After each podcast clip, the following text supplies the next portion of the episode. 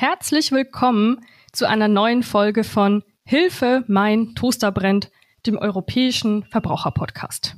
Liebe Hörerinnen und lieber Hörer, ich fange an mit einer Frage an dich. Was ist das letzte Elektrogerät, das du dir neu gekauft hast? Und warum die Entscheidung zum Neukauf? Wenn du magst, kannst du da mal kurz drüber nachdenken. Jeder Deutsche produziert im Jahr 10 Kilo Elektroschrott, so das Statistische Bundesamt. Und genau um das Thema Elektroschrott geht es auch heute in dieser Folge und vor allem natürlich darum, wie wir den vermeiden können. Und es geht auch darum, wie uns die Politik dabei unterstützt oder wo man noch weitergehen könnte. Das alles gibt's heute mit zwei sehr besonderen Gästen und bis gleich.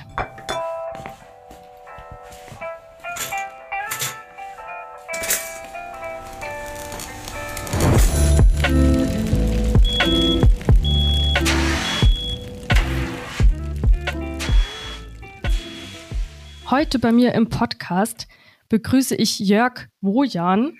Sie sind Vertreter der Europäischen Kommission in Deutschland. Schön, dass Sie heute mit bei uns dabei sind. Ja, hallo aus Berlin. Und ich habe auch bei mir André Schulze-Wedmer. André, du bist Jurist. Du bist hier mein Kollege im Europäischen Verbraucherzentrum Deutschland. Hallo. Und ich stelle mich kurz vor. Mein Name ist Nina Zeindelmeier und ich bin Pressereferentin und Podcasterin im Europäischen Verbraucherzentrum. Ich habe anfangs an die Hörerinnen und Hörer eine Frage gestellt und ich würde sie gerne auch jetzt hier stellen. Herr Wojan, erinnern Sie sich, was ist das letzte Elektrogerät, das Sie neu gekauft haben? Und könnten Sie vielleicht nur in ein, zwei Sätzen sagen, warum haben Sie das neu gekauft und sich dazu entschieden? Ich habe ein Handy gekauft, äh, ehrlicherweise allerdings nicht für mich selbst, sondern für meine kleine Tochter. Die ist jetzt alt genug, dass sie eins bekommt und ihr haben wir jetzt eins geschenkt zum Geburtstag. Und André, was war das bei dir? Ich habe mir vor kurzem einen neuen Drucker gekauft. Der alte, der funktionierte zwar noch mechanisch, aber ich habe mir davor auch ein neues Notebook gekauft. Das alte Notebook war quälend langsam und also ich brauchte neues und da gab es dann, ähm, weil das neue Notebook ein neues Betriebssystem hatte, keine Treibersoftware für den Drucker mehr, was sehr ärgerlich war. Also ich wurde quasi digital enteignet. Da klingt jetzt schon einiges an, worauf ich heute auch gerne zu sprechen kommen möchte in dieser Folge. Ich habe mir gedacht, wir hangeln uns so ein bisschen entlang an Sätzen, die man oft hört. Also ich muss sagen, ich erkenne mich da auch sehr wieder. Wovon spreche ich eigentlich in so Sachen wie zum Beispiel, ist es nicht oft teurer, also rein finanziell, ein kaputtes Elektrogerät reparieren zu lassen, statt ein neues zu kaufen. Also die Ersatzteile können teuer sein, die Reparatur kann teuer sein. Und ich weiß ja dann auch immer nicht so recht, wie lange es danach nach der Reparatur noch hält. Dann lieber doch gleich das Neue. Können wir darauf reagieren? Stimmt das so? Ja, bisher ist das wahrscheinlich keine falsche Beobachtung und das ist ein riesiges Problem, weil wir brauchen die Rohstoffe. Es ist nicht nur eine Frage des Umweltschutzes, des Klimaschutzes, das wissen wir sowieso, aber an der jetzigen Krise mit dem Angriff Russlands auf die Ukraine und den Problemen, die wir mit China haben, wissen wir noch was ganz anderes, dass wir auch die Rohstoffe brauchen, die in diesen ganzen Geräten drin sind. Und da wäre es eine Schande, wenn wir das verschwenden, indem wir die Sachen nicht so lange wie möglich benutzen können. Im Verbraucherschutz oder hier im EVZ beschäftigen wir uns viel mit dem Thema Gewährleistung. Da geht es darum, ganz grob zusammengefasst, dass ich das Recht auf ein funktionierendes Produkt habe. Wenn dem nicht so ist, kann ich es in vielen Fällen mein gerade erst gekauftes Gerät kann das entweder austauschen lassen oder reparieren. Wird da irgendwas gemacht, dass man ja vielleicht die Leute ein bisschen ermutigt, es eher reparieren zu lassen, statt gleich einen ganz neuen Drucker zum Beispiel äh, zu bekommen? Also bei der Gewährleistung ist es so, man hat ein Wahlrecht. Also man kann vom Verkäufer den Austausch verlangen oder eben die Reparatur. In den Fällen, die ich bearbeite, ist es dann leider doch häufig so, dass der Austausch für die Verbraucher günstiger ist. Verbraucher, die das Gerät zur Reparatur einschicken, haben dann häufig das Problem, dass sie das Gerät irgendwann zurückbekommen. Der Fehler ist dann immer noch nicht behoben oder es tritt ein anderer Fehler auf. Die Reparatur, die dauert dann auch häufig relativ lange und da in der Zwischenzeit haben die Verbraucher auch kein Ersatzgerät und dann ist es umso ärgerlicher, wenn das Gerät dann immer noch kaputt ist. Also wichtig ist bei der Reparatur, dass es dann auch fachgerecht durchgeführt wird und wünschenswert wäre es natürlich auch, dass die Verbraucher ein für die für die Zeit über ein Ersatzgerät bekommen würden. Ja, manchmal ist es natürlich ein bisschen ein menschliches, verständliches Gefühl, dass man lieber etwas Neues hätte, als das alte repariert zu haben. Aber ein Problem ist tatsächlich, dass das heute auch einigermaßen gleich behandelt wird, rechtlich sowieso. Und viele Unternehmen es äh, darauf anlegen, einem lieber schnell ein neues Gerät oder auch nicht so schnell, aber ein neues Gerät zu geben, statt das vorhandene zu reparieren. Und das ist natürlich unter Umwelt- und Ressourcengesichtspunkten genau das Falsche. Da hätten wir und wir alle als Bürgerinnen und Bürger das Interesse, um die Umwelt zu schützen, dass erstmal repariert wird. Das muss eindeutig Priorität haben. Und wir als Europäische Union wollen das auch dahin bringen. Wir wollen es leichter und näherliegend machen, dass äh, Geräte erst einmal repariert werden und nicht einfach gleich ausgetauscht. Wie kann das ganz konkret einfacher gemacht werden? Ganz wichtig ist, ähm, das schon sehr früh anzusetzen. Wir haben ja äh, ein Problem schon mal Design der Produkte, die äh, oft so hergestellt werden, dass Reparieren gar nicht einfach ist, weil alle Teile sehr eng miteinander verbunden oder verwoben sind. Hier muss man schon ganz früh, ja, letztlich beim Produktdesign anfangen, beim Ökodesign, wie wir das nennen, um sicherzustellen, dass man es überhaupt sinnvoll reparieren kann. Der zweite Schritt ist dann, wenn etwas kaputt ist, dass man auch sicher sein kann, dass Ersatzteile vorhanden sind. Also nicht nur riesige ähm, Container voll von fertigen Produkten, sondern dass auch äh, in vernünftiger Zeit und Entfernung Ersatzteile überhaupt da sind und dass die natürlich auch eingebaut werden können. Und das Dritte ist, dass wir, indem wir diese Rahmenbedingungen schaffen, es auch attraktiver machen, sich für Reparatur zu entscheiden, statt auf den Austausch, den Ersatz des Produkts zu setzen. Ich verstehe Sie da jetzt so, dass Ihr Blick vor allem in Richtung der Hersteller geht. Immer wieder höre ich auch dieses, ja, das machen die Händler doch absichtlich, dass genau ausgerechnet, genau nach der Garantiezeit das Gerät kaputt geht. Als Fachbegriff nennt man da die geplante Obsoleszenz, also das geplante Lebensende eines Elektrogerätes. Gibt es das wirklich? Wenn ja, wäre das natürlich ein ganz schönes Problem. Ich kann dazu sagen, ich habe eine Studie des Öko-Instituts Freiburg dazu gefunden, die sagt, dass Hersteller tatsächlich die Lebensdauer von Elektrogeräten oder von Produkten planen. Sie konnten aber nicht nachweisen, dass absichtlich zum Beispiel Schwachstellen eingebaut werden, damit eben Verbraucher dann irgendwann das alte Gerät nicht mehr benutzen können und sich neues kaufen müssen.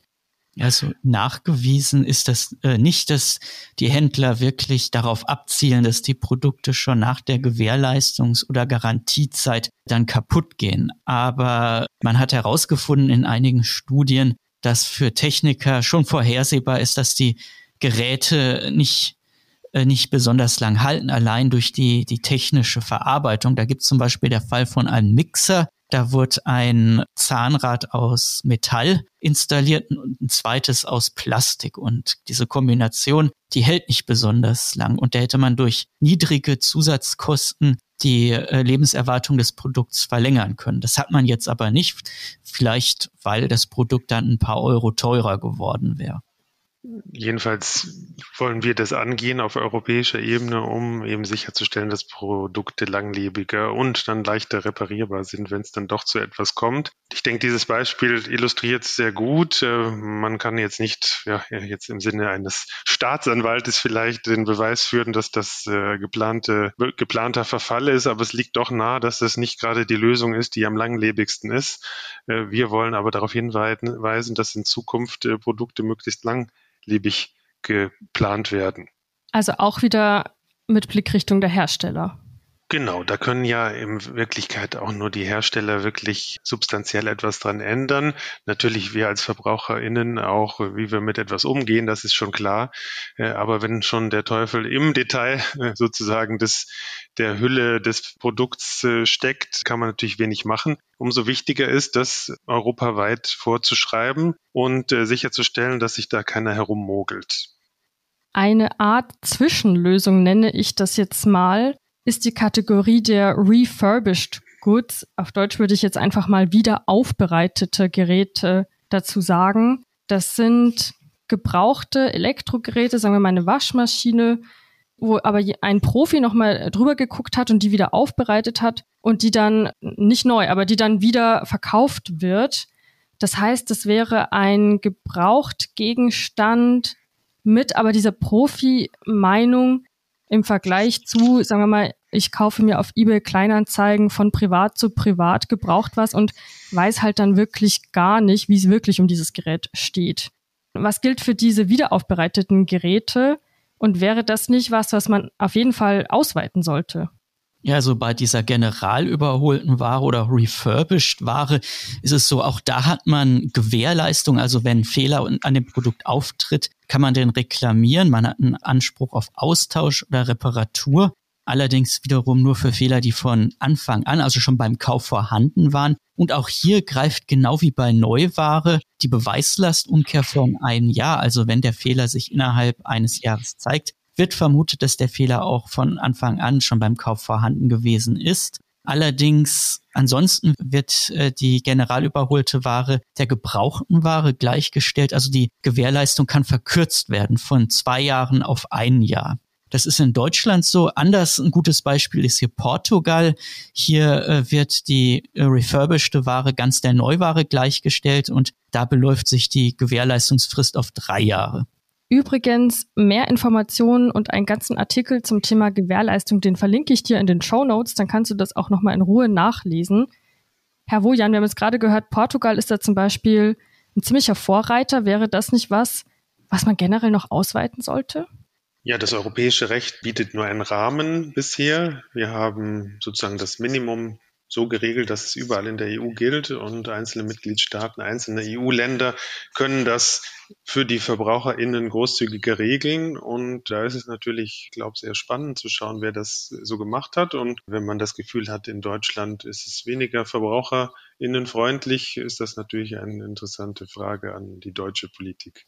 Ich mache mal weiter mit meiner nächsten These, sage ich mal, die ich öfter höre. Ein Smartphone habe ich nachgeguckt, wird durchschnittlich etwa zweieinhalb Jahre lang genutzt und dann ersetzt, was wirklich nicht lang ist. Und da höre ich auch sehr oft und habe das tatsächlich selber auch schon erlebt, dieses, ja, irgendwann bekommt man halt auch keine Updates mehr, keine Systemupdates mehr und dann könnte man das Gerät rein technisch vielleicht schon noch weiter nutzen, aber praktisch dann doch nicht. Wie sieht's aus mit dieser, ich werfe jetzt mal dieses, diesen Begriff Update-Pflicht in den Raum. Was ist das? Und welche Rechte habe ich dadurch?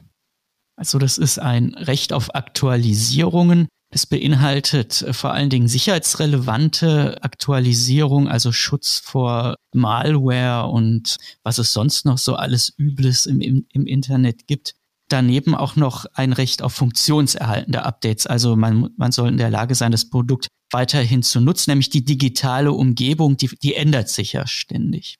Und dieses Recht auf Aktualisierung, das gibt's jetzt seit Anfang des Jahres. Das gilt für Ware, die man ab diesem Jahr gekauft hat.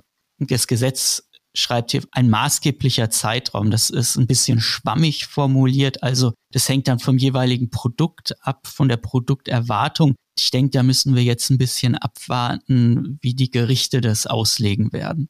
Aber ich verstehe das jetzt so, dass wenn ich mir jetzt ein Smartphone kaufe, oder Herr Wojan, Sie haben ja vor kurzem eins gekauft zum Beispiel, dann dürfte mir das nicht nach zweieinhalb Jahren passieren. Du sagst, die Länge ist noch nicht so ganz äh, klar, aber dann dürfte mir das eigentlich nicht so schnell passieren, dass ich da keine Updates mehr bekomme.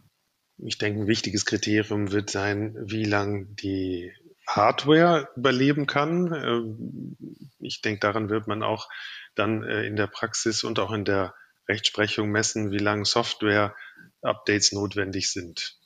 Also ich habe die Erfahrung gemacht, ich, hat, ich benutze meine Handys recht lang. Ich hatte mal ein iPhone gehabt, das hatte ich auch gebraucht übernommen. So nach vier Jahren wurde es immer langsamer und das hing auch damit zusammen, irgendwann gibt es kein neues Betriebssystem mehr und ähm, dann kann man auch bestimmte Apps nicht mehr runterladen und wie gesagt, die Prozesse verlaufen immer langsamer.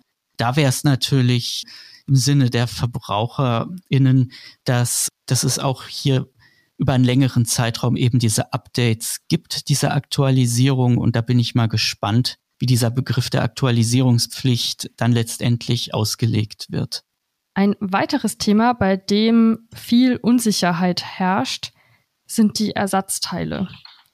Ich habe zum Beispiel zu Hause, ich habe Kopfhörer, die noch einwandfrei funktionieren, nur diese Ohrmuschelteile, die da so ne, dann direkt am Ohr dran sind, die blättern langsam ab. Und mein allererster Impuls war so, oh Mann, jetzt muss ich mir irgendwann neue kaufen. Aber dann dachte ich mir andererseits, nein, es ist ja nur ein Teil im Prinzip, das ich ersetzen muss.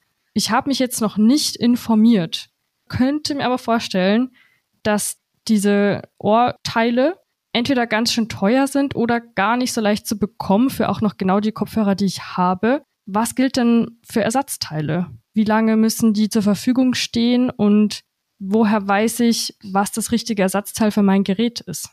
Ja, hier gibt es jetzt ja diese Ökodesign-Richtlinie, die EU-weit gilt für bestimmte Produktgruppen zunächst einmal. Das betrifft hier vor allen Dingen Geschirrspüler, Waschmaschinen, Waschtrockner, Schweißgeräte auch und Displays.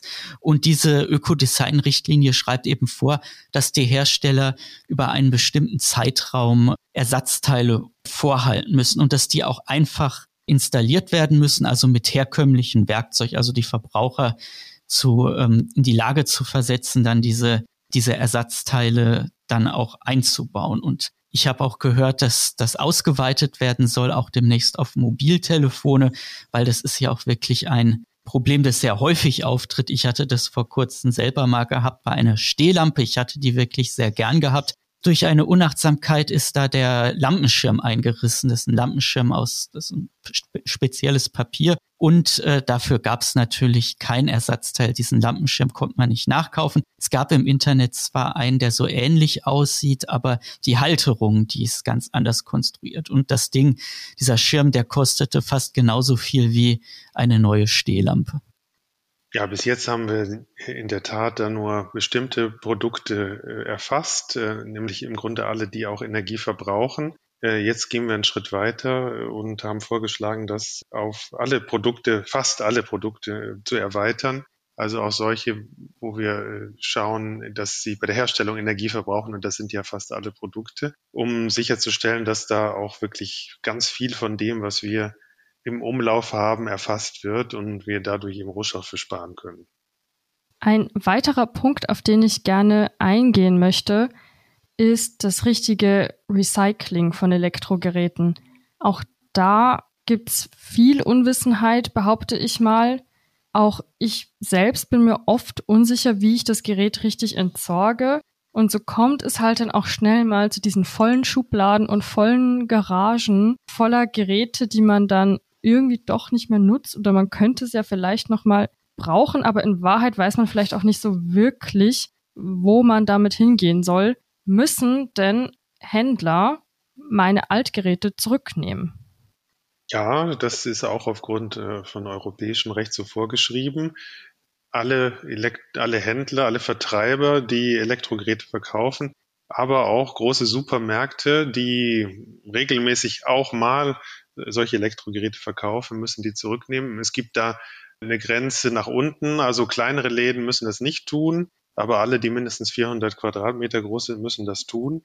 Und äh, das ist auch nicht mit der Pflicht verbunden, dort was Neues zu kaufen. Man kann also sein Gerät da hintragen und dort abgeben. Da wäre mir auch noch wichtig, und das Gerät, das ich abgebe, muss ich dort nicht gekauft haben, richtig? Genau, man kann da alle Elektrogeräte abgeben, äh, muss man dann nicht gekauft haben. Und wenn Sie sagen, kleinere Läden betrifft das vielleicht nicht, das heißt, ich denke mal, einfach mal nachfragen, ist dann wahrscheinlich die Lösung. Und was tue ich jetzt aber, wenn der Händler mir das verweigert? Wenn er sagt, nee, machen wir nicht. Und ich bin aber eigentlich überzeugt davon, dass er das äh, in meinen alten Kühlschrank zurücknehmen muss. Ja, da gibt's ja immer noch die Aufsichtsbehörden. Das ist in Deutschland ja, hier geht's um das Elektrogesetz. Und da gibt es Aufsichtsbehörden, die sind für die Durchsetzung äh, zuständig. Das hängt von den Bundesländern ab. Das kann sich unterscheiden, aber oftmals sind es die Regierungspräsidien. Und wenn nicht, muss man sich da, muss man sich eben erkundigen, zum Beispiel beim Regierungspräsidium, wer der richtige Ansprechpartner ist. Und da kann man den Vorgang melden. Wir müssen vielleicht auch noch unterscheiden, bei den ganz großen Elektrogeräten muss nicht jeder Händler das zurücknehmen, sondern äh, die müssen es nur zurücknehmen, wenn, wenn man Neues kauft, also eine Waschmaschine oder einen Kühlschrank. Dafür müssen sie es aber auch bei einem zu Hause abholen, wenn sie es einem liefern, das neue Gerät. Wenn es mit den Elektrohändlern nicht klappt, also zum Beispiel, wenn das Gerät zu groß ist, kann man es immer noch beim Wertstoffhof der Gemeinde zurückgeben. Vielleicht wichtig auch, äh, heutzutage bestellen ja viele Leute bei Online-Händlern. Und wenn du dir jetzt den neuen Kühlschrank äh, bei so einem Online-Händler bestellst, äh, musst du ja trotzdem auch deinen alten mit nach Hause, mit zurücknehmen von zu Hause. Ich habe so ein paar alte Laptops, die ich entsorgen muss. Und da gibt's ja noch einen Aspekt. Ich will ja nicht, dass die Daten dann noch irgendwer ausliest. Jetzt muss ich mich selbst mal schlau machen. Außer Herr Schulze-Wedmer hat da eine tolle Lösung. Und die mag ich nicht einfach so zum Schrottplatz tragen, zum Wertstoffhof tragen. Ja, das ist natürlich immer die Frage, wie man die Daten dann sichert, beziehungsweise dann äh, sicherstellen kann, dass kein anderer da drankommt. Dann gibt's natürlich die brachiale Methode, dass man die Festplatte ich, vorher noch zerhackt. Das wurde mir mal empfohlen. Was so richtig ja, mit dem Hammer. Man, draufhauen, oder man holt die raus und dann hackt man da mit dem Hammer. Ich muss drauf. das machen, weil, weil das Problem ist, weil ich kriege die auch nicht mehr angeschmissen, diese Laptops, um dann sozusagen softwaremäßig alles zu resetten. Das wird doch darauf hinauslaufen, dass ich da die Festplatten raus, rausschraube. Es gibt auch die Möglichkeit, äh, das wird auch häufig empfohlen, dass die Festplatte ausgebaut wird und dass man sie dann als externe Festplatte einfach weiter nutzt. Dann mhm. muss man die Daten auch nicht übertragen. Ich werfe jetzt noch ein paar Best Practices aus europäischen Nachbarländern in den Raum. Wäre das nicht auch was für Deutschland, vielleicht sogar für ganz Europa? Österreich zum Beispiel verteilt an Bürgerinnen und Bürger Reparaturgutscheine die können bis zu 200 Euro betragen und sollen eben die Leute dazu ermutigen, ein kaputtes Gerät lieber erstmal zu reparieren, als sich ein neues zu kaufen. Ein weiteres Beispiel, da gibt es sogar mehrere Länder, die für Reparaturen die Mehrwertsteuer gesenkt haben. Darunter fällt zum Beispiel Schweden, aber auch in Belgien, Portugal, Luxemburg wurde diese Mehrwertsteuer um ein paar Prozentpunkte zumindest gesenkt. Gewährleistung ist heute auch schon öfter als Stichwort gefallen. Da ist Frankreich sehr weit vorne darin, also doch mehr die Leute dazu zu ermutigen, es erstmal reparieren zu lassen, das kaputte Teil, statt es gegen neues austauschen zu lassen. Gut, wobei, André, du ja auch schon angemerkt hattest, es ist leider für den Verbraucher auch nicht immer das Gelbe vom Ei. Aber das sind doch mal sehr konkrete Maßnahmen, die etwas gegen Elektroschrott, der sich anhäuft, bewirken können. Ja, das europäische Recht erlaubt das äh, unseren Staaten, dass sie da umwelt- und verbraucherfreundlicher sein können. Und die Beispiele zeigen ja, dass sich tatsächlich einige Staaten in Europa dazu verpflichtet haben. Das ist natürlich ein gutes Beispiel dann auch für Deutschland, dem zu folgen. Und äh, wir müssen uns fragen, wir als Verbraucherinnen, warum gibt's das hier noch nicht? Äh, sind da andere Interessen im Vordergrund, die vielleicht äh, größer bewertet wurden als die der Verbraucherinnen und Verbraucher? Aber es zeigt eben, dass da auch noch viel Potenzial drin ist. Am Ende einer Folge stelle ich immer ganz gerne die Frage, gibt es noch was, was man unbedingt noch zu dem Thema Elektroschrott sagen muss, was wir noch nicht loswerden konnten? Also wir könnten natürlich stundenlang über das Thema sprechen. Herr Wojan, gibt es noch einen wichtigen Gedanken, den Sie noch gerne loswerden möchten? Ganz aktuell haben wir versucht, an einer Stelle gegen Elektroschrott vorzugehen, die uns alle besonders betrifft, für alle, die wir Smartphones haben oder Laptops. Wir haben ja die Geräte schon angesprochen, äh, nämlich bei den Ladekabeln. Das äh, nervt ja besonders, dass die nicht kompatibel sind. Die gehen nur äh, bei ganz wenigen. Wir haben schon äh, es geschafft, durch den Einsatz der EU und äh, unserer gemeinsamen Regeln sicherzustellen, dass es an einem Ende des Kabels leichter ist, nämlich an dem Ende, was äh, Richtung Steckdose geht. Äh, jetzt haben wir auch auf europäischer Ebene sichergestellt, dass äh, ab 2024 auf der anderen Seite die Kabel für Laptops, für Handys, um die wichtigsten Produkte zu nennen, dass die vereinheitlicht werden, damit wir eben da auch viele äh, Unannehmlichkeiten sparen, letztlich auch Müll sparen. Wir dann auch bei den Ladegeräten sparen können. Ähm, es muss nicht mehr, nicht, nicht unbedingt immer ein Ladegerät in jeder Packung sein, wenn man was Neues kauft. Also es gibt da immer noch Verbesserungsbedarf und das war jetzt der aktuelle äh, letzte Schritt, den wir da gemacht haben, aber da werden sicher noch weitere folgen. Ich muss sagen, ich freue mich sehr auf das einheitliche Ladekabel ab 2024. Ich musste mir nämlich vor kurzem tatsächlich ein neues Ladekabel kaufen. Da fällt mir gerade ein, das ist da wieder was, was ich neu angeschafft habe. Und ja, habe dann mal wieder meinen Kabelsalat durchwühlt und freue mich schon, wenn das vorbei ist. André, hast du noch einen abschließenden Gedanken für heute? Ja, also dem kann ich mich nur anschließen. Es ist sehr wünschenswert, wenn es dieses Ladekabel gibt, dieses einheitliche. Ich habe zu Hause auch eine riesige Kiste voller verschiedener Kabel, voller Anschlüsse. Die passen meistens nur zu einem Gerät und ja, da würde doch sehr viel an Material gespart, wenn man ein Kabel für alle Geräte, Smartphones nutzen könnte. Ich hoffe, wir konnten dir Hörerinnen und dir Hörer ein paar Impulse zum Thema Elektroschrott geben in dieser Folge. Vielen Dank, dass du zugehört hast. Ein ganz, ganz großes Danke geht an Sie, Herr Wojan, geht an dich, André. Vielen Dank für diese gemeinsame Folge. Es hat mir Spaß gemacht. Ja, sehr gerne. Mir auch. Mir auch. Erreichen kann man mich wie immer über die Mailadresse podcast.evz.de. Ich freue mich sehr über Themenvorschläge, Feedback, Anregungen, alles, was du mir mitteilen möchtest. Ich freue mich auch sehr, wenn du diese Folge weiterempfiehlst, wenn du sie bewertest. Und am allermeisten freue ich mich natürlich, wenn du nächstes Mal wieder reinhörst. In diesem Sinne sage ich bis bald und mach's gut.